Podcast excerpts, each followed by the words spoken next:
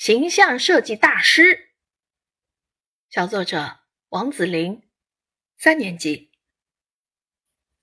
我小的时候啊，最喜欢玩的游戏就是发型设计。那时候我才刚刚学会走路，就跌跌撞撞的抱来一堆芭比娃娃，整齐的排放在沙发上。我拿出了牛皮筋儿、小剪刀和各色小发卡，一个小型的发型屋开张啦！我给娃娃们都扎上了冲天辫儿，对着他们的头发修修剪剪，最后再配上五颜六色的小发卡。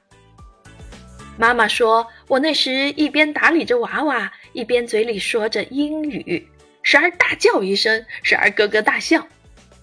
我想我当时肯定是在说：“哼。”我简直就是个天才！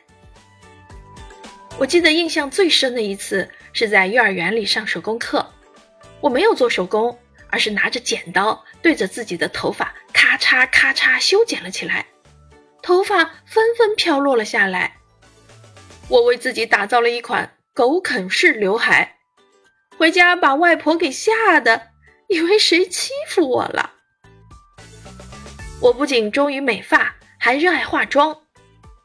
再长大了一点儿，我就拿出化妆箱要去寻找我的顾客了。我拉住妈妈，用粉扑蘸了些腮红，在她的脸上拍来拍去，又涂上了大红色口红。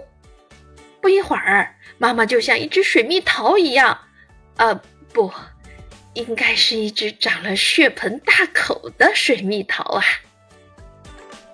大家为了支持我的事业。都当过我的模特，其实我还挺满意自己的作品的。造型师对美的定义本来就是天马行空的嘛。